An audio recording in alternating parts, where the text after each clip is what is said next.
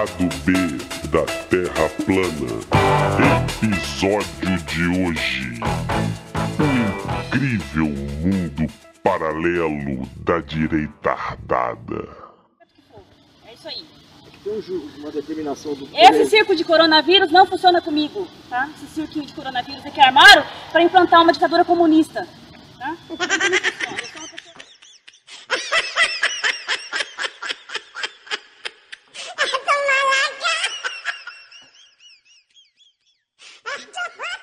Você veja, a Pepsi Cola está usando células de fetos abortados né,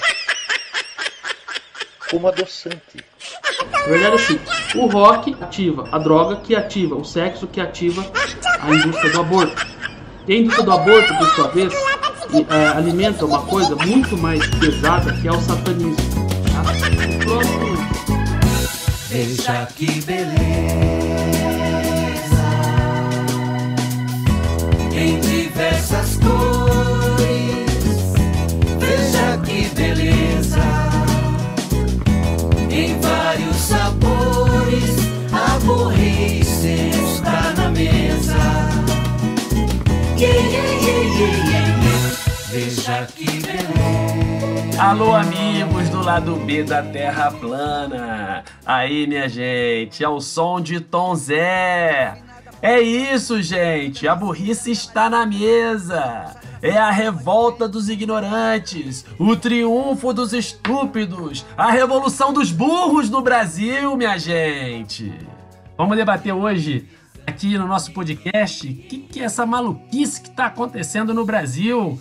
Eu, Dani Love, aqui direto da central lado B da Terra Plana Sports Arena. E comigo hoje estão é, Ju- o professor João Braga Areias, do Colégio Pedro II do Rio de Janeiro. Seu alô, João. Fala rapaziada, saudações. Beleza. Também comigo ele que é gente fina, falando direto de Ouro Fino. Flávio Calheiros, professor do IF Sul de Minas. Seu alô, Flávio. Fala Danilão, beleza meu irmão? Como é que vai Beleza. rapaziada? Tudo bem com todo mundo aí? Um abraço, vamos lá? Vamos lá, vamos lá. Eu acho que eu queria começar, já que a gente ficou escutando aí o Tom Zé no início, eu queria começar perguntando pra vocês o seguinte: é, é isso que tá acontecendo? Os burros se uniram e estão querendo tomar o poder para instaurar, instaurar a, a, a, a República da Burrice? É isso que tá acontecendo? Pô, cara, olha, não sei se é exatamente isso que está acontecendo, mas que tem uma articulação nisso aí, que tem uma, uma, uma junção de, um- de um- uma série de grupos, de uma galera aí que está por trás e que está envolvida nesse processo todo aí, a gente pode entender que sim. Dá pra gente conversar bastante hoje sobre isso. Pois é, ô, Flávio, aproveitando, você- o, o Flávio, gente, para os ouvintes aqui saberem, ele tem uma pesquisa e livros publicados sobre a nova direita, esse fenômeno aí que vem acontecendo recentemente. E aí, deixa eu te falar uma coisa, Flávio, porque eu sou professor. né? E os meus alunos, eles adoram essas histórias de teoria da conspiração, né? E sempre tem lá um, um grupo, sabe, uma coisa meio Illuminati. Ah, porque domina o mundo e não sei o que, não sei o que. É, acontece que esse pessoal da direita, eles têm as suas organizações, não é isso? Quer dizer, se eles quiserem procurar é, teoria da conspiração, eles podiam olhar porque realmente existe, porque eles se organizam, não se organizam? Sem dúvida nenhuma. Primeiro, que essa questão de, de, de como a gente. A esquerda, de modo geral, né, você pega desde o René Dreyfus, né, outros casos que pesquisavam formas de articula- de articulação organizativas da, da direita, muitas vezes foram realmente chamados de, de conspiracionistas e tal. Hoje, o que você vê é o que mais tem é, são teorias da conspiração e da própria direita. né? A direita que tem uma série de teorias de conspiração hoje em dia que a gente fica assim, impressionado de ver não há limites para a loucura, não há limites para, para essa doideira toda. Mas, do ponto de vista da, do que você me perguntou sobre as formas de organização, existem grupos. Existem grupos formais, né, articulados, organizados, que têm uma plataforma muito grande de atuação, e a gente vai, falando sobre eles aí devagar ao longo da, da nossa conversa. Mas o, o fato é que sim, tem, temos muitos grupos e, e- e que estão muito conectados e agindo politicamente, ideologicamente há um bom tempo no país, principalmente desde a redemocratização. Pois é, parece que a, que a burrice está sendo instrumentalizada, né? Com fins políticos. Encontraram uma forma de instrumentalizar a burrice. Agora, ô, ô, João, eu queria que você comentasse aqui uma teoria que eu tenho falado em uns debates, em conversas com outros amigos, que é o seguinte: é, esse pessoal, os bolsomínios, né? Eles são figuras familiares, né? É, o próprio Bolsonaro é uma figura familiar para qualquer brasileiro. Por quê? Porque todos nós temos na família, no ambiente de trabalho, enfim, no bairro, na pelada de fim de semana, todo mundo tem pessoas próximas que são iguaizinhas ao Bolsonaro. É aquele cara que só fala merda, sabe? Que ofende as pessoas, que faz piadinha racista, sacou? Esse tipo de gente é muito familiar para nós. A gente conhece essas pessoas, a gente sempre conheceu essas pessoas, elas sempre estiveram aí. Só que, antigamente, é, acontecia uma espécie de um isolamento social dessas pessoas. Que o cara chegava na reunião de família e começava a falar merda, os próprios familiares meio que se afastam dele, sabe? No entorno dele, ele tinha um monte de gente que percebe, né, o quão escroto que ele era. Então, sabe, ele ficava meio que ali isolado. Ele, ele era meio que socialmente contido. E aí o que, que aconteceu com a internet? Com a internet, esse cara que estava rodeado de pessoas que continham né, a baixeza dele, esse cara encontrou no outro lado do país um outro maluco que é igualzinho a ele. Aí ele encontrou na outra rua um cara que ele não conhecia, mas que pensa igualzinho a ele e que é idiota igualzinho a ele e assim por diante. E aí, graças à internet, esse pessoal conseguiu se unir, né? Se unir. E eles viram que apesar deles não serem maioria, eles são muita gente. E se eles começarem a falar alto, eles vão conseguir impor esse ponto de vista tacanho deles em cima dos outros. Você, você concorda com isso, João? É, eu gosto de pensar assim também. Eu pego um exemplo que eu gosto. Tem um historiador que investigou cartas que eram enviadas para censura, para divisão da censura da Polícia Federal nos anos 70. Então imagina, você em casa escreve uma carta para a polícia pedindo censura né? E, cara, a, o, nível bizarro das, das cartas era muito semelhante ao que a gente vê hoje na internet com tanta facilidade. Então, o cara dizendo que a família Parar a gravação pela pornografia que impera nos cinemas. Tá. Só que o cara escrevia pra polícia. Eu acho que nem o policial responsável pela área tinha saco de ler aquilo. Né? Então, olha o grau de desorganização. Eu isoladamente mandando cartas para a polícia, que ninguém ia ler. Agora eu escrevo a mesma carta, claro que tem diferenças entre a direita atual e a do final dos anos 70, e eu vou na internet, eu crio grupos, vários caras que estão falando idiotices que nem eu, com teses extremamente rasas que nem eu, se unem essa união permite eles terem um discurso mais parecido, mais homogêneo, mais coeso, e eles passam a ser uma força política a ser considerada. Então, tiozão, que era um debilóide no passado, hoje ele é uma força política a ser considerada pesada no tabuleiro. Claro que a gente vai desenvolver, e o Flávio tem estudo sobre isso, que, que esse, é, o, a origem desse mal não é o, o, tiozão otário. Né? A gente tem que ver quem financia os grupos é, de, que existem na internet, quem organiza eles, para que, que fim político no fim eles estão servindo. Mas o tiozão está tá sendo uma peça política muito importante que ele não era antes. Então, eu concordo plenamente. Eu acho assim, tem, tem esse aspecto né, de, de, que você tinha essas figuras e elas começaram a encontrar ressonância naquilo que elas pensavam e falavam, em circuitos muitas vezes muito restritos, né, falavam para pequenos grupos, na família, no trabalho e tudo mais, e muitas vezes ficavam ali localizados sem conseguir expor suas ideias, e com as redes sociais, né, com outras formas de comunicação que agora a gente tem, isso eles puderam encontrar né, os seus pares aí, encontrar seus camaradas que pensam semelhantes a eles. Mas eu acho que vai além um pouco disso também, que é o seguinte, para além desses grupos que já existiam, já pensavam e reproduziam essas asneiras, né, absurdos, coisas truculentas que a gente está citando aqui, dessa figura né, gente está chamando de tiozão aí, a gente É a revolta do tiozão. É, a revolta dos tiozões. Dos tiozões ainda tem uma galera que está construindo, um, um, vamos dizer assim, um discurso em torno disso e ampliando os quadros disso.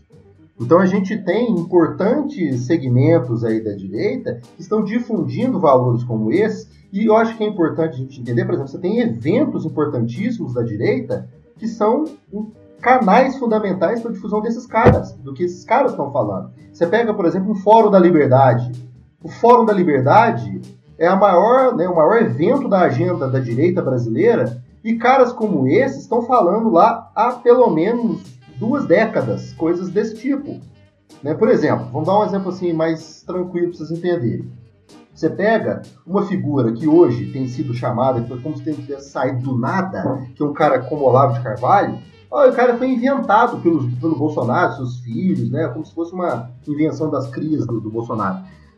Esse cara, Olavo de Carvalho, com toda a bizarrice que ele fala, ele já estava sendo enaltecido né, nos fóruns da liberdade. Por exemplo, por exemplo, 2000, 2001, 2002, 2003, 2005, 2019 agora. Olha só, 4, 5 anos praticamente seguidos, esse cara era figura de destaque no maior evento da direita brasileira. Então, uma figura que é tida como esdrúxula e era muito restrita, né? Ah, esse cara é bizarro. São coisas que estão por aí que ninguém nunca dá atenção. Então, ele estava tendo toda a atenção do mundo, né? Vamos dizer assim, toda a atenção da direita brasileira no seu principal evento. Então, a gente está falando de, primeiro, de figuras que encontraram ressonância naquilo que diziam, e segundo, figuras né, que passaram a, a, ser incorporadas dentro desse discurso. Encontraram nesse discurso uma, uma espécie de atitude antissistêmica, principalmente nos últimos anos, em função de aí 10, 12, 15 anos de PT, né, nessa transição que teve aí, nessa, mais de uma década de PT. Então a gente tem figuras que é da direita, né, algumas figuras que são da direita, e que se colocando, ao se colocar contra o PT, contra aquele que está no governo, se posicionavam como se fossem antissistêmicos. E nisso conseguiram angariar uma juventude. Conseguiram atrair a atenção daqueles que são acostumados com a crítica, ou pelo menos buscam a crítica, que é uma coisa muito da juventude. Então não é mais o tiozão apenas. É uma molecada que a gente vê nos institutos aí, na escola tal, que estão ali defendendo valores absurdos, aí, coisas que o Olavo de Carvalho fala. E aí, mais à frente, a gente vai falar de alguns desses aparelhos que, inclusive, são muito vinculados à figura do próprio Olavo de Carvalho. Assim. Falo mais à frente, para não falar muito tempo. Pois é, o, o, o, livro do. Um dos livros do Flávio chama A Nova Direita. E o João, ele fez um documentário né, filmando esse pessoal, né, nas manifestações deles e tudo. E aí eu queria, e mais além disso, o João também fez uma pesquisa é, sobre a UDN, ou seja, sobre a direita, né, pregressa. Isso aqui tem diferenças nessa. Se a gente está falando de nova direita, tem que ter então alguma característica de ser nova, né? Qual a diferença que você vê, João, entre essa direita alucinada e a direita histórica, como por exemplo no caso da UDN, tem diferença entre uma coisa e outra? Então vamos lá. Estou é, pensando alto aqui no, no bate-papo, mas enfim, no, realmente no meu mestrado eu estudei um partido de direita chamada UDN, é, é, União Democrática Nacional. Né? Então você vai ver semelhanças entre a UDN que eu estudei na época do golpe de 64, tá? Ela atuando firme durante o governo Goulart e início da ditadura. A maior parte dos udenistas da UDN vão fazer parte do partido que apoiava a ditadura, Arena. E você vai ver semelhanças com a direita atual. Algumas pautas, o anticomunismo, o partido era visto, a UDN, como moralista, né? tinha alguma relação com o cristianismo, inclusive participaram daquelas marchas com Deus pela família e pela liberdade. Você vê então o cristianismo e o anticomunismo é, mobilizando pessoas para algumas causas políticas. É... Mas uma coisa que eu tenho pensado, assim, é... nos meus dois anos estudando a UDN, provavelmente eu nunca usei uma palavra que hoje é impossível trabalhar direita sem usar essa palavra. E essa palavra é mentira, né? Claro, a, a, o DN dizia que o governo Goulart estava implementando comunismo no Brasil. Claro, isso realmente é falseado a realidade. O governo Goulart não, não tinha um compromisso anticapitalista de acabar com, com o capitalismo do Brasil. Mas assim, a, a maior parte do tempo eu estou discutindo o projeto que o DN defendia para o Brasil. Hoje é impossível discutir direitas sem a palavra mentira.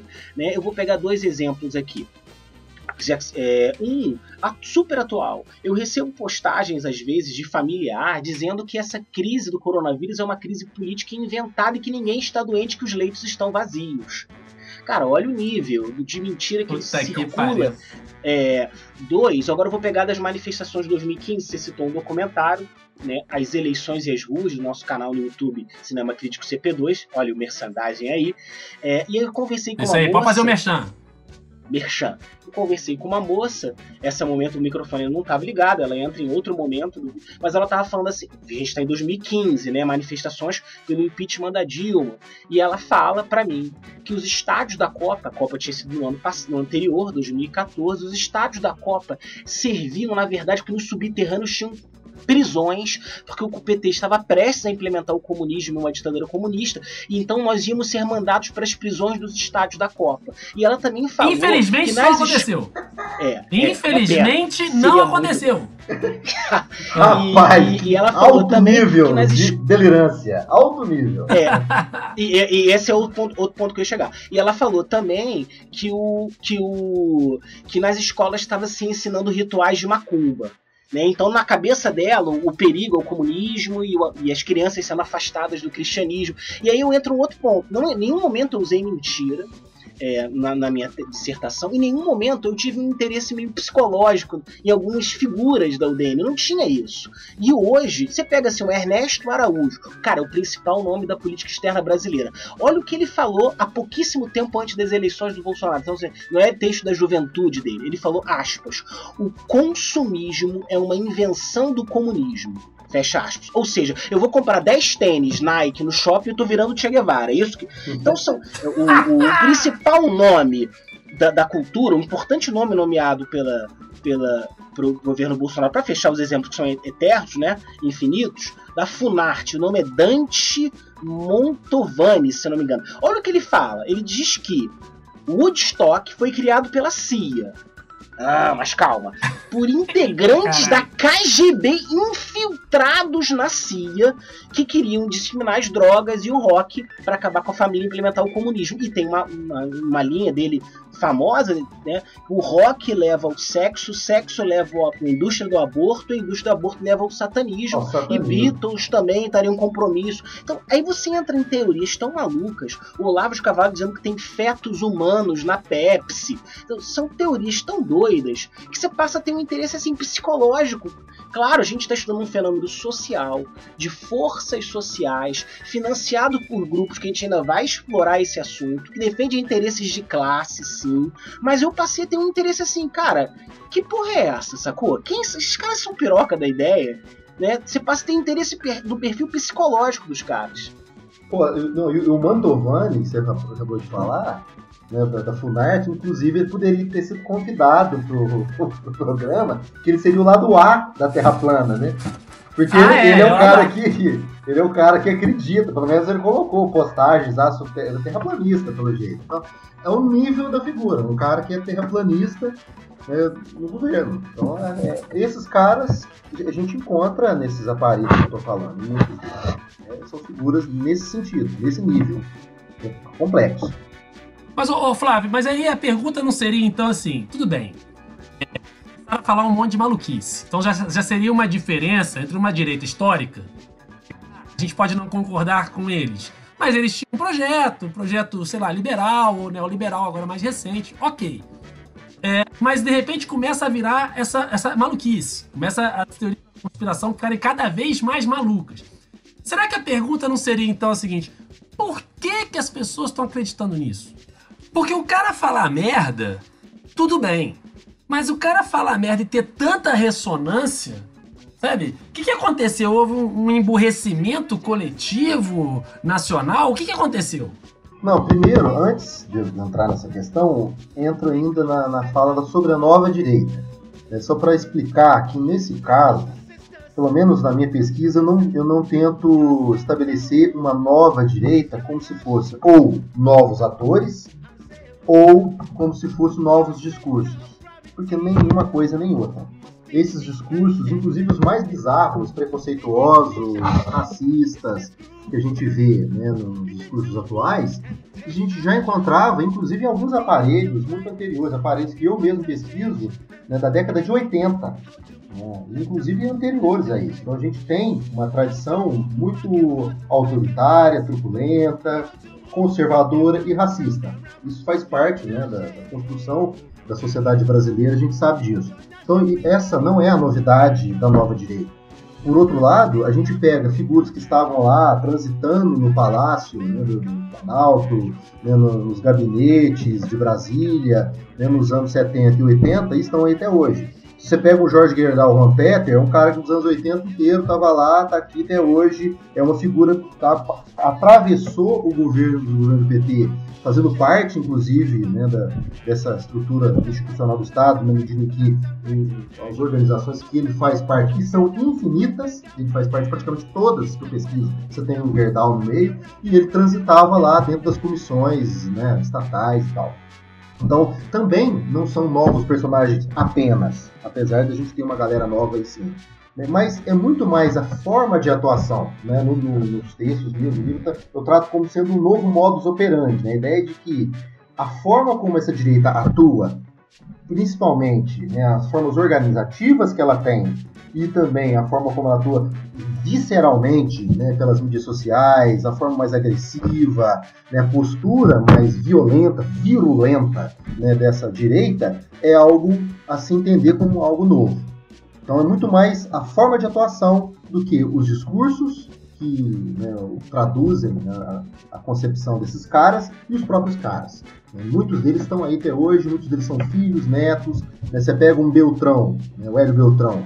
Né, ele é filho do Hélio Beltrão, que foi da ditadura militar, ministro né, da desburocratização, teve duas pastas no regime militar, e agora ele está aí, transitando no governo, né, falando coisas e tal, com né, total postura reacionária, então não é novidade. Ele aprendeu em casa, assim como tantos outros que a gente tem discutido aqui. Né? Então é mais nesse sentido. Agora, esse emburrecimento, para mim, tem muito mais a ver né, com a forma que muita gente sequer entrava em debate. Isso não discutia muitas vezes. Assuntos que, por não se tratar de algo cotidiano, corriqueiro, às vezes ficava de fora. E aí ainda tinha essa questão que a gente estava falando do tiozão, que era muito restrito. Né? Então existia, parecia um pudor Parecia que havia um pudor em se abordar determinados aspectos com, a, é, com essas características, porque você era rechaçado. Mas agora, como você tem redes sociais, você se esconde atrás delas, a sua cara não está à mostra, e você fala a barbaridade que quer e muitas vezes acaba tendo ressonância, então muitos desses discursos, dos mais absurdos possíveis, acabaram encontrando a quem endereçasse, né, a quem ele atingisse. Eu acho que é muito mais nesse sentido, porque não há um emburrecimento também, mas não dá para dizer que não há uma mudança nisso, porque há. A mudança está muito mais na forma como esses veículos encontraram formas de difundir, né, encontraram os seus, os seus pares por aí, né, do que propriamente dizer que, que uma, um emborrecimento também acho que não é o caso, não. Apesar que às vezes parece. Pois é, ô, ô, João, deixa eu te perguntar uma coisa, porque você foi fazer entrevista com esse pessoal na rua e tudo, né? Parte da esquerda, é, nos últimos anos, é, defendeu, é uma parte minoritária, defendeu o seguinte: olha, a gente tem que conversar com eles, a gente tem que sentar no banquinho e trocar ideia com esse pessoal, porque tem uns que dá pra gente reverter, enfim, é uma galera também às vezes desinformada, é, que, pô, enfim, é, daria para a gente dialogar com eles. Nem todos são assim tão abertamente reacionários. Existem alguns que é mais uma questão de desinformação, etc. Então, deixa eu, queria te perguntar o seguinte: o que que, o que que a gente teria que ter feito no passado recente e o que, que a gente tem que fazer agora com esse pessoal? É pegar o saquinho de vômito, o Rivotril e ir conversar com eles? Ou não, não tem conversa com essa galera, não tem jeito, mano? Porque às vezes eu acho que não tem jeito. Tem um que não tem jeito de conversar. Esse pessoal vai ter que ser, de alguma forma, contido. Não, não necessariamente uma forma violenta, não é isso que eu tô dizendo. Mas porque não tem como. Se, se o cara tá fazendo carreata, igual estão fazendo agora, com buzinaço e o caralho na frente de um hospital, como é que a gente vai conversar com esse pessoal? Como é que você conseguiu isso, João? Você levava o saquinho de vômito, né? Tomava um ribotril antes, ou, ou como é que foi? É, esse projeto que eu tenho de filmagens é com os alunos, né? Com as alunas, e- e a gente ia entrevistar. E eu, eu fingia que eu estava encantado com as ideias. Então a moça explicando, né, que a mesma que falou da, da prisão, essa parte aparece no filme, a mesma que falou que os estádios da Copa são prisões para ditadura comunista, isso aparece no filme, ela, ela fala que, cara, a Dilma tem a força nacional dela, o MST e os sem teto, eles vão invadir nossa casa, nos matar então, e, e- e roubar nossas coisas. E- então eram teorias muito muito né, as pessoas passavam muito medo e, e, e- e falavam muita merda né e, e eu todo com eu vesti um ator que ficava encantado com as ideias que eu ouvi meus alunos não conseguiam acompanhar. Então assim eu não levei remédio eu vesti um ator para deixar eles falarem mais à vontade. É, não tem discussão de lugar de fala? Vou falar do meu lugar de fala eu moro no Recreio em vários bairros do Rio de Janeiro tem panelaço contra o Bolsonaro. Aqui é um maluquinho tocando panela e o condomínio inteiro xingando ele e gritando Mandetta vagabundo. Recentemente teve a demissão do Mandetta, a troca do ministro da Saúde e, e o meu prédio em peso apoiando. Né? Então, assim, o que, que se pode fazer? Eu passei a gritar na janela. É, eu não acho que eu vou converter o carinha que coloca o hino nacional, que é o mesmo cara que manda, o que cara manda, manda o que está batendo panela para a Coreia do Norte para você aprender o que é liberdade. Eu grito porque tem algum grupo no prédio em silêncio que talvez eu conquiste eles. Eu acho que não custa tentar. Talvez exista um, algum grupo em silêncio. Pô, o cara da Coreia do Norte mandou bem pra caralho. Quem é contra o Bolsonaro é, é favorável à Coreia do Norte. Aí eu vou grito, quem sabe eu conquisto. Então eu tô atrás de um grupo em silêncio e não o completamente retardado mental que adere às teorias malucas. né? Eu gostaria de falar um pouquinho sobre por que, que se adere a teorias muito malucas, né? É, e de emborrecimento. Vou tentar ser bem resumido, tá? É. É, o- recentemente o Edward Snowden, que é um cara que fazia parte do sistema de inteligência norte-americano, e depois denunciou ele, dizendo que o governo americano fazia um sistema de vigilância de massa, ele fala que, que a, a- ele compara o início da internet com a internet como é hoje. E ele fala que havia interesse das empresas que eu nos debates aparecesse como João, ok? João Bragarese é o meu nome verdadeiro. E não como num debate, num chat, que é um local onde se conversa, de, sei lá, boladão. Se eu entro como boladão, começa um debate sobre, sei lá, legalização das drogas, eu posso ouvir vocês e chegar e, caraca, minha ideia é muito ruim, cara. Pode crer, eu vou mudar de ideia. Né? E daqui a pouco eu entro no mesmo chat com outro nome, sinistroso. E, e com isso eu podia evoluir de ideias. Quando aparece agora meu nome João, eu aceitar que eu estava errado, é, parece que vai manchar a minha reputação, sacou?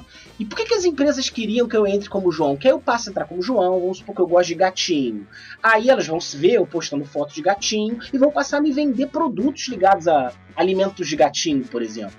Né? Então, ah, mudar de opinião para muitas pessoas é um, um problema de reputação. Então tem que manter as ideias por mais doidas que elas sejam. B, eu, ao eu entrar na internet como João, mostrar muitas das minhas características como João, não só vão me vender produtos, como já vendem, todo mundo já fez uma pesquisa, sei lá, sobre algum tema, daqui a pouco começam a aparecer produtos sobre esse tema.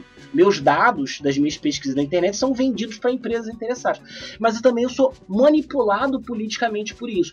Teve um podcast de vocês maravilhoso sobre isso, sobre é, fake news e tal. E eu queria dar um exemplo concreto. A pesquisa do Trump, que vocês mencionaram, né? A, desculpa, a campanha do Trump, que vocês mencionaram, que é, roubou, comprou dados do Facebook e fez, é, fez campanha política individualizada, sabe? Ela detectou lá quem gosta de Walking Dead é mais propenso a aceitar propaganda política contra é, imigrantes. Olha que interessante, né?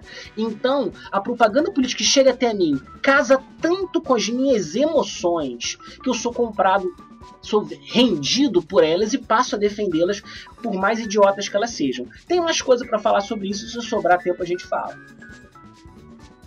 Pois é, é, eu fico pensando, é, realmente esse ponto que o João colocou, é, esse pessoal já é meio recalcado, né? Eles já eram, se você for olhar, a maioria ali é gente recalcada.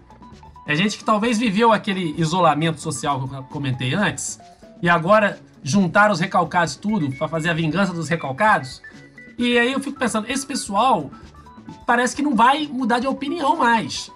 É, e aí eu queria colocar um- uma questão aqui para vocês pensarem comigo, que é o seguinte: a gente já viu demonstrações do quão desinformados os bolsominions são. A gente já viu demonstrações do quão alucinados, quão doidos eles são de acreditar em qualquer maluquice. Agora a gente vai ver o quão cruéis eles são. Porque a minha questão é a seguinte: quantas pessoas têm que morrer no Brasil para esse pessoal dar o braço a torcer e admitir que estava errado? Quantas pessoas têm que morrer? Porque no fundo, no fundo, é isso que a gente vai ver agora. Quer dizer, precisa morrer quanto? É 100 mil? É 200 mil? É um milhão de brasileiros? Precisa morrer um milhão de brasileiros para esse pessoal admitir que tá errado? Ou nem assim eles vão admitir? Sabe? Porque aí começa, os caras começam, ao invés de dar o braço a torcer, eles preferem que as pessoas morram. Quer dizer, tem chance né, desse pessoal dar o braço a torcer em algum momento? Ou não tem jeito? O que, que vocês acham? Cara, eu acho difícil dar o braço a torcer, se retratar, seja lá qual for o cenário. É quando você vê, por exemplo, a, a postura deles, né, na, na- na divulgação que eles têm, de materiais que eles utilizam, nos posts, né? Você vê a rasura do debate, a forma como eles continuam difundindo certas coisas, mesmo a gente já tendo inúmeras provas científicas, que você- porque são anticientíficos. Primeira coisa é isso, né? São antiprogressistas, são anticientíficos, e não adianta você debater com eles no âmbito da ciência. Né? O, âmbito da ciência está colocado de fora. Porque você coloca o debate num nível tão rasteiro nas redes sociais, e principalmente no WhatsApp, que esses caras agora, o principal ambiente de informação que eles, né, tem é pelo WhatsApp, e utilizam apenas os grupos que eles mesmos né, já fazem parte ali do seu próprio reduto e se retroalimentam daquelas informações das mais bizarras possíveis. Obviamente, né, que se está circulando tudo isso aí no âmbito dessas, desses grupos, dessas redes e tal, tem por trás quem cria. Então existe uma produção, né, uma, uma- uma indústria de produção de memes, uma indústria de produção de conteúdos, que muitas vezes são conteúdos absolutamente mentirosos, né, como o João falou, e muitas vezes são conteúdos que eles utilizam certas premissas para dando uma cara de científico para poder dar uma legitimidade. E aí a pessoa está vendo, olha, ó, tem estudo tal falando isso, mas invertendo informações, descontextualizando dados. Então isso muitas vezes existe por trás algumas, algumas organizações que estão fazendo isso, tanto contratadas como a gente viu na campanha, né, desde Trump e na campanha também do, do próprio Bolsonaro, como também outros que estão aí fazendo de forma difusa, sem ter sido diretamente contratado por eles. Agora, o- a- eu não acredito que eles vão mudar essa posição, porque eles vão continuar in- investindo, atuando dentro desse perfil. O Bolsonaro vem, fala, como, é, tem que ter o AI-5, tá lá junto numa manifestação do AI-5, no outro dia ele vem e fala que tem que defender as instituições. Então, é um teste constante dos limites, até onde vai, até onde ele pode ir arriscando. E nisso, ele está carregando com ele o grupo, né, o seu núcleo duro de apoiadores. Ele tem um núcleo duro ali que é ne- nessas atitudes mais bizarras é que ele agrada a eles. Nas atitudes mais, vamos dizer assim, contemporizadas, ele desagrada esse grupo, mas vai tentar manter de alguma maneira uma certa governabilidade. Mas o duro da atuação dele, em vários momentos, en- enquanto que seus ministros tentam encobertar, o duro da sua atuação é voltada para essa. Ele está numa eterna campanha. Ele está em campanha presidencial até hoje. Parece isso. Só que é uma eterna campanha que, na verdade, ao mesmo tempo, está testando os limites da democracia, os limites das nossas instituições, até, po- até onde pode ir né, esse projeto extrema-direita, que ele ainda não conseguiu, obviamente, concretizar na sua plenitude, porque é um projeto da extrema-direita truculento e bizarro. né, E a gente está vendo isso. Só que tem limites institucionais. Mas como romper eles? Testando a todo momento. Até onde vai isso? A gente não sabe. né? Até onde isso pode chegar, tanto do ponto de vista da pandemia com as mortes, mas do ponto de vista político, das coisas que estão acontecendo nos últimos dias. a- aclamar um AI-5 num momento como esse, é, o tempo inteiro ataques às instituições democráticas, isso tem um significado, não é absolutamente aleatório, não dá para ser. A- me- mesmo considerando que ele não é capaz de arquitetar nada desse tipo, porque é um boçal, na minha opinião, eu ainda acredito que existe um teste desses limites. Mas, mas deixa eu perguntar uma coisa pra vocês. É, o- vocês que pesquisaram isso, deixa eu perguntar uma coisa. O, o empresariado, né? E aí, pegando de uma maneira geral, o pessoal, o dono de capital e tal, eles ficam nas salinhas dele assim. Vamos enganar todo mundo. A gente acredita nisso, mas foda-se. Vamos mo- botar essas mentiras aí porque isso interessa mais. Ou eles acreditam mesmo, sabe? Porque às vezes eu fico pensando que alguns empresários, nem todos os empresários são completamente idiotas, né? Alguns empresários percebem que a coisa tá, tá sendo conduzida por um, por, um, por um boçal que tem risco com a democracia, mas eles não acreditam naquilo. Eles vão porque tem vantagens, vem vantagens para eles, né? Ou eles acreditam mesmo. E se a gente chegar à conclusão que eles acreditam, o que a gente vai fazer? Quer dizer, a gente vai ter que partir para quê? Para uma revolução ou ainda tem condição de continuar a democracia liberal? Desculpa, João, ter eu falar de novo essa, porque eu não, não resisto. Primeira coisa, só pra gente, só pra gente organizar as ideias nesse sentido. Primeiro, que a burguesia, né, brasileira, em qualquer lugar, não é um bloco homogêneo. A gente tem é, frações da burguesia, a gente tem conflitos interburgueses, a gente tem uma, uma série de concepções de disputas internas ali, né, em projetos muito distintos que se disputam né, nas eleições. A gente não tem somente classe trabalhadora votando lá, do outro lado só né, burgueses, empresários e tal, mas a gente tem frações que se né, degladiam em alguns momentos. Mas, ao mesmo tempo que se degladiam, ao mesmo tempo que tem conflitos interburgueses consideráveis, em determinados momentos, né, a gente sabe que eles se articulam em função de um objetivo que os une. né. A gente tem nesse momento, a gente teve mais de uma década do PT, a gente tem uma série de políticas do PT que, algum, diante de um cenário, durante algum tempo, ela conseguiu garantir certos interesses do capital, né, certos interesses desse empresariado, funcionando aí de certa maneira como um colchão para amortecer determinados conflitos, é, conflitos sociais. Só que chega um pouco que esgotou essa possibilidade. As reformas que essa burguesia clamava estava uma série de dificuldades de aprovação por parte de governos né, que, com alguma medida progressista e em alguma medida é, é, uma- com a conexão à classe trabalhadora, deixando né, todas as nossas considerações em relação ao, ao PT. Então, você tem os limites que o PT teve e por isso foi tão absolutamente atacado como foi, mas nesse momento em que você tinha uma direita que não dava para ser uma direita mais tradicional, que tem em certa medida um apreço por certas políticas progressistas, tem como uma das suas grandes armas a grande mídia mais tradicional, como a Rede Globo, né, que né, sempre teve né, um papel importantíssimo, mas que mesmo assim, mesmo sendo de uma direita né, neoliberal, ainda assim defendia pautas progressistas e tal no âmbito da cultura e tal. Então você tem nessa direita mais tradicional um certo apreço ainda pela ciência, um certo apreço né, por determinados aspectos que nesse momento em que a gente está falando o avanço do conservadorismo por uma avassaladora ampliação, por exemplo, de organizações evangélicas neopentecostais, outras instituições religiosas com características conservadoras. Então, qual grupo conseguiu, de uma maneira mais efetiva, compatibilizar esse sentimento de antipetismo, articular com esse sentimento aí desse, desse é, conservadorismo, especialmente mais reacionário, que estava permeando, ocupando, inclusive, né, os grandes centros, as periferias, de uma maneira muito capilarizada. Então você tem é, qual a, a direita que conseguia articular esses discursos? Um discurso que é privatista, ultraliberal, né, vamos dizer assim, e de outro lado absolutamente conservador reacionário. A direita tradicional tinha suas limitações para incorporar esse, esse campo.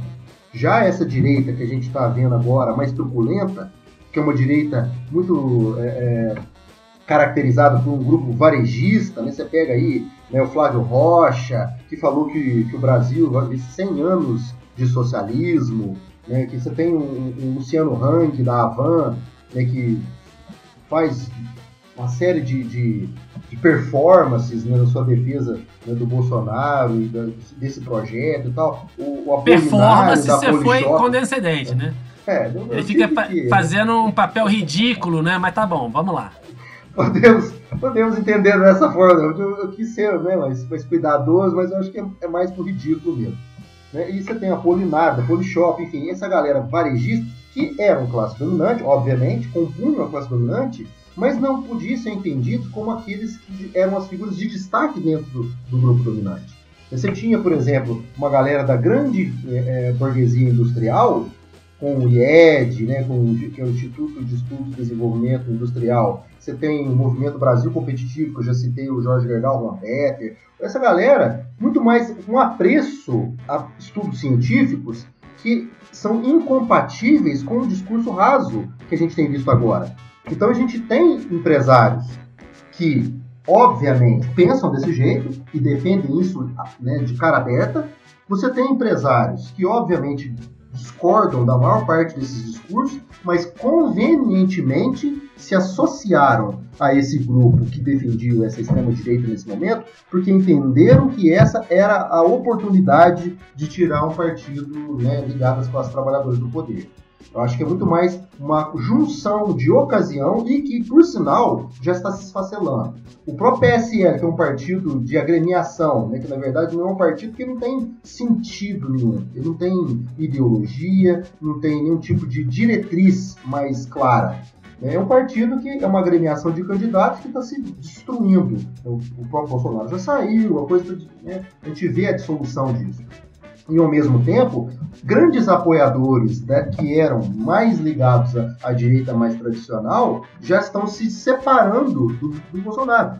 A vulgo, né, pode perceber pelo, pelo caso do Dória, do Caiado, né, do Ronaldo Caiado de Goiás, o Dória de São Paulo. A gente já vê essa separação. E a gente já vê ao mesmo tempo boa parte desse empresariado começando a falar em né, uma direita mais intelectual e uma direita mais progressista. Né, quando você pega alguns movimentos tipo Renova, Renova BR, né, que você tem como figura de destaque Luciano Huck, da Globo. Você vê uma galerinha meio articulando com o novo e tal, falando, olha, esse, essa coisa aí meio esquisita, meio esdrúxula, autoritária, isso não nos representa, mas apoiaram. Estavam junto com esse projeto quando ele precisou de apoio da direita de uma forma mais ampla.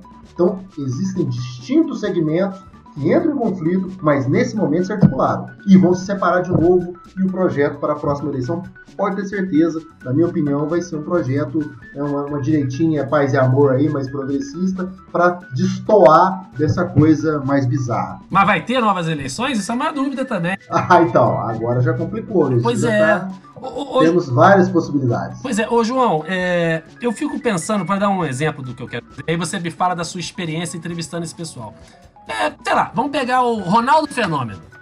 Ronaldo Fenômeno, vulgo, a culpa não é minha, eu votei no Aécio, né? Mó ladrão, carta maior, ele botou a camisa que botou nele. É, esse pessoal que tá nesses movimentos dos patos verde e amarelos, eu acho, inclusive, em alguns momentos eu penso que, não sei, acho que Deus existe, cara, porque ele- ele- Deus manda mensagens assim, subliminares, né? O fato da, da- da manifestação dos caras, o símbolo ser um pato, eu acho que tem tudo a ver.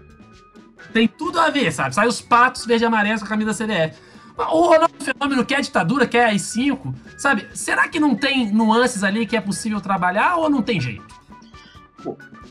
É difícil falar do Ronaldo Fenômeno, mas assim, eu acho esse mar, pensando nas pessoas que foram às ruas, menos nos organizadores. Sua pergunta anterior é bem legal, né? Se eles acreditam, os organizadores, os financiadores, nas teorias malucas, né? Indo pra tropa que vai à rua, você vai achar todo tipo de doido que você pode imaginar. É... E alguns é muito difícil conversar, porque os sinais já estão tão trocados. Gente, eles gritam que a Rede Globo é comunista, que o Banco Santander, que financiou uma exposição de arte que eles não gostaram, era comunista. Então fica muito difícil. É... talvez tenha setores no meio daqui de lá de verde e amarelo, sei lá, minha mãe pediu para eu vir, que você consegue chegar com argumentos racionais, lógicos, calcados na realidade, e conversar. É, eu acho que eu acho que é por aí. Acho que deve ter pessoas que dá para conversar. E hoje eu vi um, um ex-aluno que era bolsominion criticando o Bolsonaro e tal. Pô, caramba, legal, né? Então acho, acho que há, há uma parte das pessoas que conseguem perceber o absurdo. Outras já estão tão imersas no absurdo que é difícil. Agora, quanto aos empresários, se eles acreditam eu só queria dar um exemplo. Né? Existe um, uma instituição chamada Instituto Brasil 200. Falei certo? É 200, Flávio?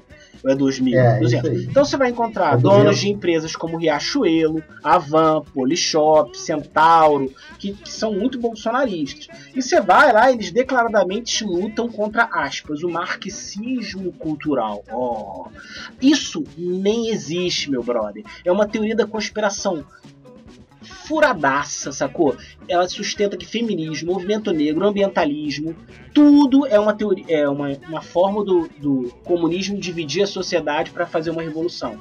É, diz que o comunismo domina a produção de cinemas e as mídias tradicionais como o jornalismo, que é assim, uma parada muito doida.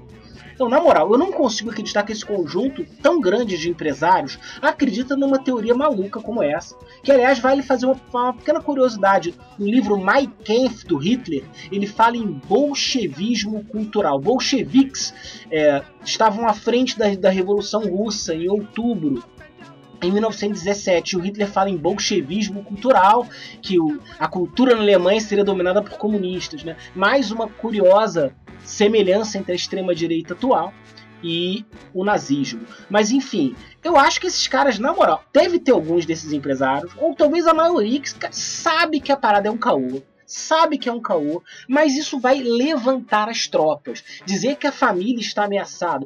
É, isso, caracas, Flávio e eu temos filhos, tudo que a gente quer é proteger nossos filhos. Então você usa os senti as emoções, a, a, a, o quanto que a gente quer proteger nossos filhos e mobiliza em teorias muito furadas. De verdade, eu acho que um setor grande do empresariado sabe que é um caô.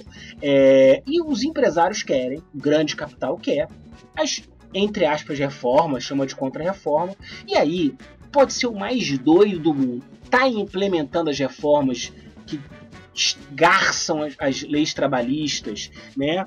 estimulam é, a minha maior acumulação de lucro, eu apoio. Né? Se eles vão apoiar a desvairice, cara, desvairado, Bolsonaro, enfim, depois a gente fala dele. Mas, cara, talvez eles podem calcular, pô, o Bolsonaro é doido, né? É um cara de baixo nível, mas ele garante as minhas reformas, ou Rodrigo Maia é um cara que já falou, nossa agenda é a agenda do mercado. Então, a, a, acho que o grande capital pode oscilar. O que, que é mais estável para garantir meus interesses? O grande capital não está nem aí para racionalidade, bons argumentos, democracia, tudo isso. O grande capital joga na lata do lixo, da descarga, desde que aprove as leis e medidas e programas que o grande capital quer. Pois é, gente, pois é. Agora, deixa eu perguntar uma coisa para vocês. Eu vou entrar num assunto super polêmico na própria esquerda, né? É, e eu queria saber a opinião de vocês. Ainda que eu ache até que a gente tem que fazer um episódio do podcast específico sobre isso.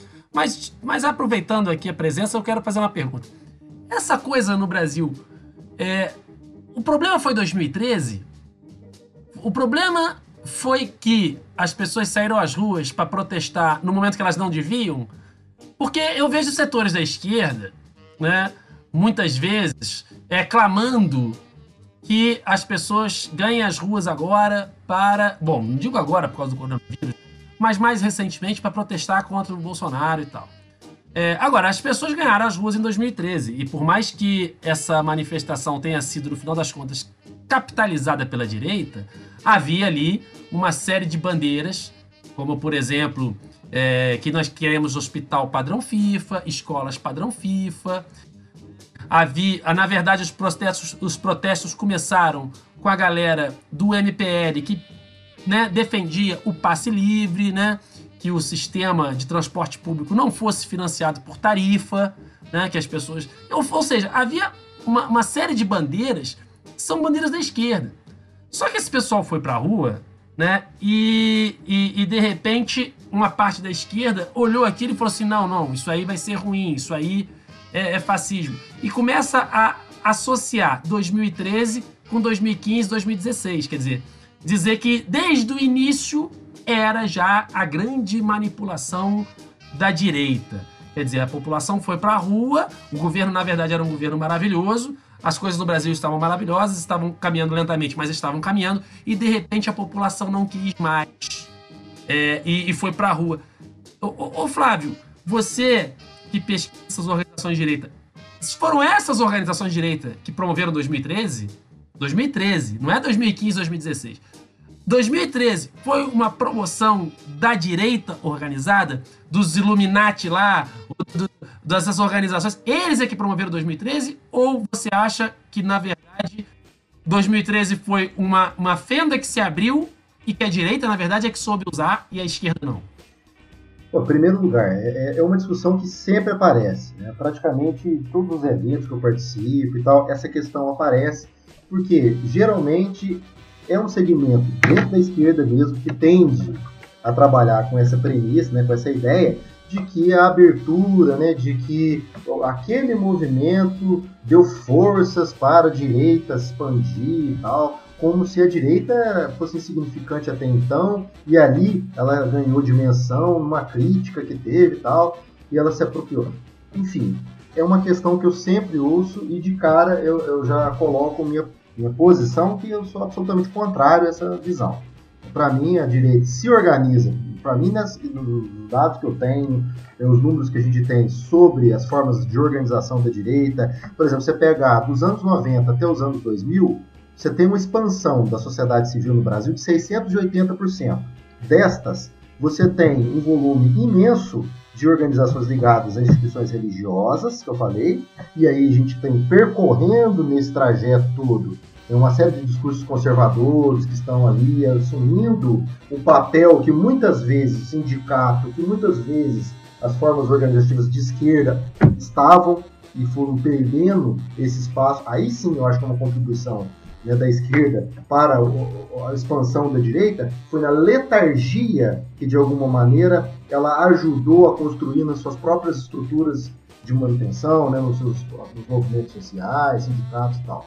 Então a gente tem essa direita se expandindo já desde né, os anos 80, que eu estou analisando, mas principalmente nos anos 90 em diante, você começa a ter essa forma assim, de organização em aparelhos, em, né, que eu chamo de aparelhos são organizações de atuação política, ideológica e tal, e você tem é, as mídias, as redes sociais se complexificando, criando outras alternativas. Então, você tem um crescimento da direita em diferentes espaços, em diferentes circunstâncias, com uma agenda muito característica. Você tem o Fórum da Liberdade que eu falei que é de 1988, ele é um fórum importantíssimo para a direita, então ele já era importante nos anos 90 e nos anos 2000, obviamente, né, já estava aí entre né, os grandes eventos da América Latina para a direita, reunindo figuras importantes do mundo inteiro. Então a gente está falando de uma coisa que está se construindo lentamente, né, com os passos muitas vezes isolados e com o tempo isso vai se ampliando, né, vai se conectando e vai criando uma perspectiva. Mas, só para concluir, se você, você perguntar, Danilo, essa questão de 2013 é uma, pra, na minha concepção, uma abertura que se tem, uma possibilidade né, de, de você incorporar né, essa disputa e capitalizar, né, capitalizar o debate de acordo com suas pautas, e aí começa né, os mais moderados, você tem a mídia tradicional que no começo negava a própria existência, restringia, né, falava o número muito menor do que realmente foi, até chegar um ponto que começou a falar que o número até era até maior do que realmente era, porque começou a entender naquele espaço ali um, uma forma de viabilizar candidaturas, inclusive para o PSDB. Então ali você tem né, uma, uma abertura, mas de maneira nenhuma aquilo ali teria representado né, um, um, golpe na esquerda que a própria esquerda deu. né? Às vezes colocam isso, ah, a esquerda meio radical entrou, começou com isso e quebrou um governo que estava funcionando muito bem. Não estava. Se estivesse funcionando muito bem, não tinha tido aquelas manifestações. Aquilo já é o colapso de uma tentativa de, que tentaram manter né, as coisas pós-crise de 2008 durante um bom tempo, né, com esses que a gente chama de políticas anticíclicas e tal, que eu não vou entrar nem no mérito, mas com tentativas de, de investimento né, no mercado interno para dar conta de mantê-lo. Só que acabou as divisas, acabou as condições, esvaziou essa política, ela entra em colapso, as pessoas clamam por melhores condições de vida, por melhores condições né, de políticas públicas, e isso faz com que a direita consiga imperar, absolutamente equivocado esse tipo de análise, na minha concepção. né? Aí você levantou, pode. Pois é, porque fica assim, não, fica assim, tem a conspiração maluca da direita, mas tem as conspirações malucas da esquerda, ou pelo menos de parte da esquerda. Começa a achar que ah, aconteceu é, 2013 porque desde o início foi uma conspiração. Ô João, o que, que você acha? Você também corrobora com essa linha ou não? Ah, eu acho assim, 2013, é, eu gosto muito da palavra que foi usada pelo Fábio em algum momento da fala dele, de possibilidades, né? Às vezes eu, ah, era o meu destino inevitável ser professor de história, né? E tá, não era. É, a minha vida tinha possibilidade. 2013 tinha muitas possibilidades e muitas caras. Né? Então, quando chega no momento, teve a, primeira grande manifestação que eu fui, pena que eu não lembro as datas, foi uma tinha Presidente Vargas dos dois lados lotada e Rio Branco lotada. E aí tinha muitas coisas ali presentes. Então você tinha gente gritando sou brasileiro com muito orgulho, com muito amor e com uma pauta anticorrupção. É, está ou muitos cartazes também, nem esquerda nem direita, quero seguir em frente. Então você tinha uma, uma, uma pauta, entre aspas, despolitizada, que seria usada pela direita, mas você tinha gente com pautas mais sociais.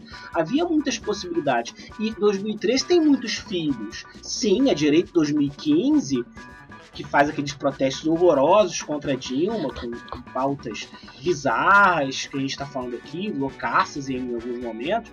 Ela tava, ela tava, em algum momento ela também estava na rua, mas também estava na rua um moleque que depois fez uma ocupação de escola em São Paulo, que depois teve no Rio, né? A ideia de que você pode se mobilizar. É, Então, assim, você tem filhos de 2013, como o Flávio falou, à direita, e você tem filhos à esquerda. E, e não dá pra localizar o mal que a gente vive a culpa de 2013. Não, 2013 teve muita coisa interessante. Basicamente, todo mundo foi à rua, todo mundo foi pra rua. E, e, e, e- a política para muitas pessoas passou a ser uma coisa mais próxima do dia a dia e, das suas ações. E isso é muito bom à esquerda e à direita. Pois é, olha, gente, a gente tá, infelizmente, caminhando pro final aqui, que o nosso tempo tá, tá esgotando. Mas eu queria, é, de repente, aí, nas conclusões finais, é, o Flávio falar um pouquinho. é, se o pessoal tá procurando conspiração, eles têm que procurar onde? Quem realmente tá conspirando? É, ao invés de procurar num grupo Illuminati maluco que, ninguém, que nem existe, tem grupos que eles podem procurar. Que esse sim tem agenda, tem organização, tem financiamento e estão atuando. Então, quem quer procurar isso, que procura nesses grupos. E depois pro João, que você dê uma dica. Como é que a gente faz para tentar convencer as pessoas de que, olha, é melhor dar o braço a torcer e admitir o erro do que insistir na burrice. Como é que é? Começa comigo? Pode Muito ser. bem. Então vamos lá. Para poder dar, um, dar nome aos bois da conspiração. né, A gente falou, eu falei aqui algumas vezes né, do, desse evento chamado Fórum da Liberdade, que é o principal evento da direita brasileira. Ele é um evento. Ele é um evento criado pelo Instituto de Estudos Empresariais do Rio Grande do Sul, que congrega ali um setor né, de empresários muito ligados a, ao modelo mais conservador, cultural, como eles gostam de chamar, né, esse modelo né, que é liberal né, na economia conservador nos costumes e tal, com características protofascistas e tudo mais. Né? Vinculado a isso, para a criação desse Fórum da Liberdade, existia um Instituto Liberal, que eu pesquisei desde a minha, né, da minha dissertação de mestrado e tal, que é um- uma organização do Rio de Janeiro, acabou se transformando numa rede, depois voltou. Aí deles saiu no Rio Grande do Sul o Instituto Liberdade. Então vejam bem, esses três, essas três instituições criaram e conduziram durante décadas esse chamado Fórum da Liberdade. Esse Fórum da Liberdade foi quem anunciou para o público como, né, como sendo o fundador, vamos dizer assim, da, né, de aparelhos importantes como o Instituto Milênio, que tem figuras importantes, das mais variadas da mídia brasileira, da Rede Globo, né, do Grupo Abril.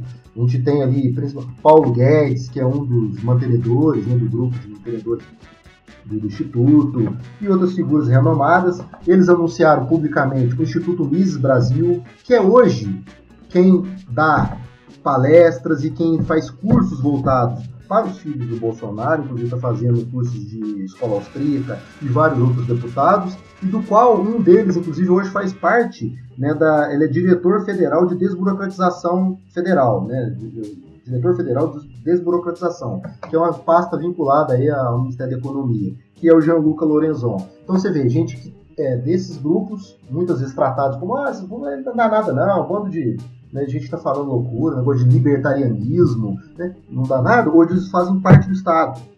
né. Outro anunciado pelo mesmo evento é Estudantes pela Liberdade. Estudantes pela Liberdade são os fundadores do MBL, que é o Movimento Brasil Livre, que aí tem uma série de, de políticos hoje vinculados ao MBL que ocupam né, a, a- classe política brasileira.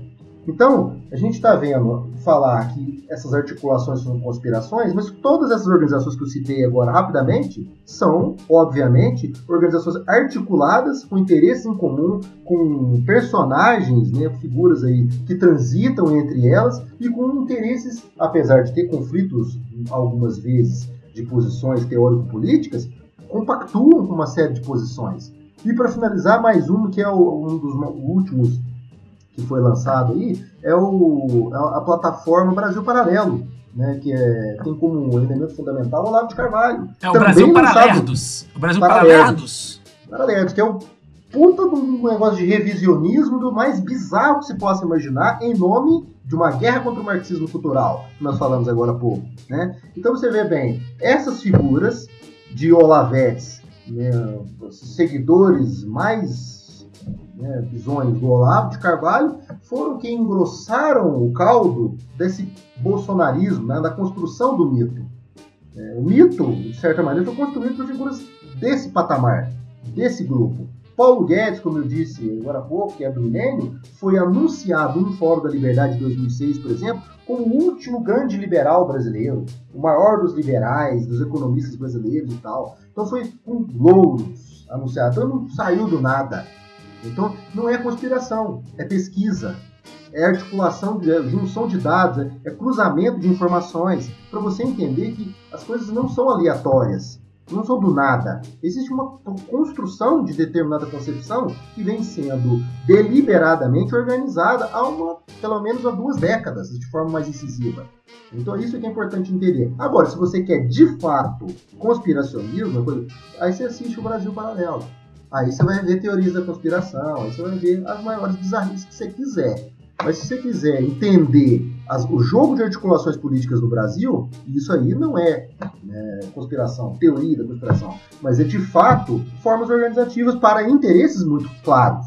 Não é que eles estão simplesmente, olha, vamos dominar o mundo, né, pingo de cérebro. Não, não, não vamos dominar o mundo, nós vamos organizar os nossos interesses. De que maneira nós vamos atingir o Estado, no sentido estrito, o Estado né, numa sociedade política, para garantir reformas que precisamos. Queremos garantir as reformas que nos atendam. Então é nesse sentido que esses grupos se articulam de forma muito efetiva. E, Beleza. em grande medida, só para finalizar, viabilizam muitos dos discursos que são hoje né, reproduzidos de forma disseminada pelas redes sociais, inclusive pela, pelo WhatsApp. É uma das indústrias de produção desses memes, desse tipo de discurso raso, que ajuda muito né, a direita brasileira. Ô, ô, ô, João, então é o caso de chegar pro tiozão e pro menino que resolveu ser anarcocapitalista. Pra olha só, cara, tô entendendo a tua revolta, só que a tua revolta tá mal colocada, porque o seu inimigo é outro. Não é o caso de tentar esclarecer? É isso, acho que é por aí. É, eu me despeço com três muito breves observações e respondendo essa. É, primeiro é legal observar outros países. O Brasil não é o único pra, pro, país que passa por esse processo de os imbecis e os doidos, do, não doidos no sentido, porra, maluco, beleza, Raul Seixas, não. Doidos no sentido mais careta da doideira, é, não, é, não é só no, no Brasil. Peguei vários casos dos Estados Unidos, mas só vou citar um. Alex John, que tem rádio, tem canais na internet nos Estados Unidos, e segundo ele, tem pode ter robô no meio, mas enfim, 5 milhões de ouvintes. As teses que ele divulga nos seus meios de comunicação, que o casal Hillary Clinton e a é, Hillary e o Bill Clinton estariam envolvidos em programas de abuso infantil satânico. Oh, e com experiências de híbridos entre humanos e peixes. 5 milhões ouvem isso. Calma. Pariu. Ah, mas é um maluco. Esses 5 milhões deve ser mentira. Sabe quem já foi no programa dele? Donald Trump e o chamou de o incrível. Então, teorias muito doidas, mexendo com emoções, com medos das pessoas, não é só no Brasil, é um fenômeno mundial. É, outros exemplos a gente cita outro dia. É, outra coisa, sempre levar que para muitas pessoas e para o tiozão é uma questão de fla-flu, esquerda e direita. Né? Eu sei que você, Danilo, é Fluminense, eu sou Vasco, tenho sabedoria. E para algumas pessoas. Você eu, tem esse defeito. É, é, as pessoas, ah, eu visto a camisa, eu sou de esquerda, eu sou de. Não, não. Tem que entender como as pesquisas do Flávio apontam, né, dos empresários que financiam grupos de, na internet fora dela, né? E assim, no final, quando você tá. Eu, eu sou de direita, está apoiando. No final, culminando com governos ultra privatistas. É você que vai comprar o Correios? Acho que é uma boa questão. É você que vai comprar a Caixa Econômica? Né? Você vai se dar bem com a lei das terceirizações? Né? Que, né? Você vai se dar bem com o esgarçamento das leis trabalhistas? Né? Aí eu chego no último ponto. Né? É, dá para convencer esse pessoal? Acabou né, eu tento ser curto e grosso, entendeu? Então, nesse debate que eles dizem que o, Bolsonaro tem razão, né? Você, pô, olha só, existe a Sociedade Brasileira de Virologia, que reúne os virologistas que estudam vírus. Eles defendem tudo que o Bolsonaro não defende. Porra, será que o Bolsonaro não tá errado? Interrogação. E aí é isso, joga a pergunta, não vá se decepcionar se a pessoa continuar falando merda, mas eu acho que é por aí. A, a gente tem que ser muito certeiro e tentar ver o que, o que, que se consegue. Mas é isso, muito obrigado aí pelo convite, pela participação. Beleza, minha gente. Olha, foi maravilhoso o papo. Infelizmente, o nosso tempo estourou. Aqui o convite para vocês participarem mais vezes. O João já é a segunda participação. O Flávio, eu espero que tenha sido a primeira de muitas. Agradeço, aqui... viu? Desculpa cortar, não tive tempo, não, não agradeci, não sabia que era o final definitivo. Agradeço muito o convite, foi bacanérrimo participar do, do, podcast aqui. O quanto você quiser, pode me chamar que eu tô na área. Valeu. Que bom, que bom. Vai, vamos chamar, vamos chamar, vai ter mais vezes. Bom, minha gente, então a gente vai se despedindo, mas queríamos aqui deixar ainda alguns recados, né? Em primeiro lugar, pedido de desculpas pelos problemas técnicos que o nosso podcast ainda está apresentando. São problemas difíceis de resolver durante a quarentena, gente. Então, depois que passar aí essa questão sanitária, nós vamos melhorar a qualidade técnica para entregar, entregar para vocês aí um podcast mais legal, né? E também nós temos o nosso e-mail. Quem quiser deixar um recado para gente, é só mandar um e-mail para ladobdaterraplana@gmail.com com lá do B da Terra Plana, gmail.com. Pode mandar aí sua crítica, sugestão, né, elogio, receita de bolo, correio do amor, o que vocês quiserem, né? E no episódio de hoje, vocês ouviram aí ao fundo Antibalas, Yegeletezeta e The Budos Band. Né? Um abraço para vocês e até o próximo episódio do nosso podcast. Valeu, gente!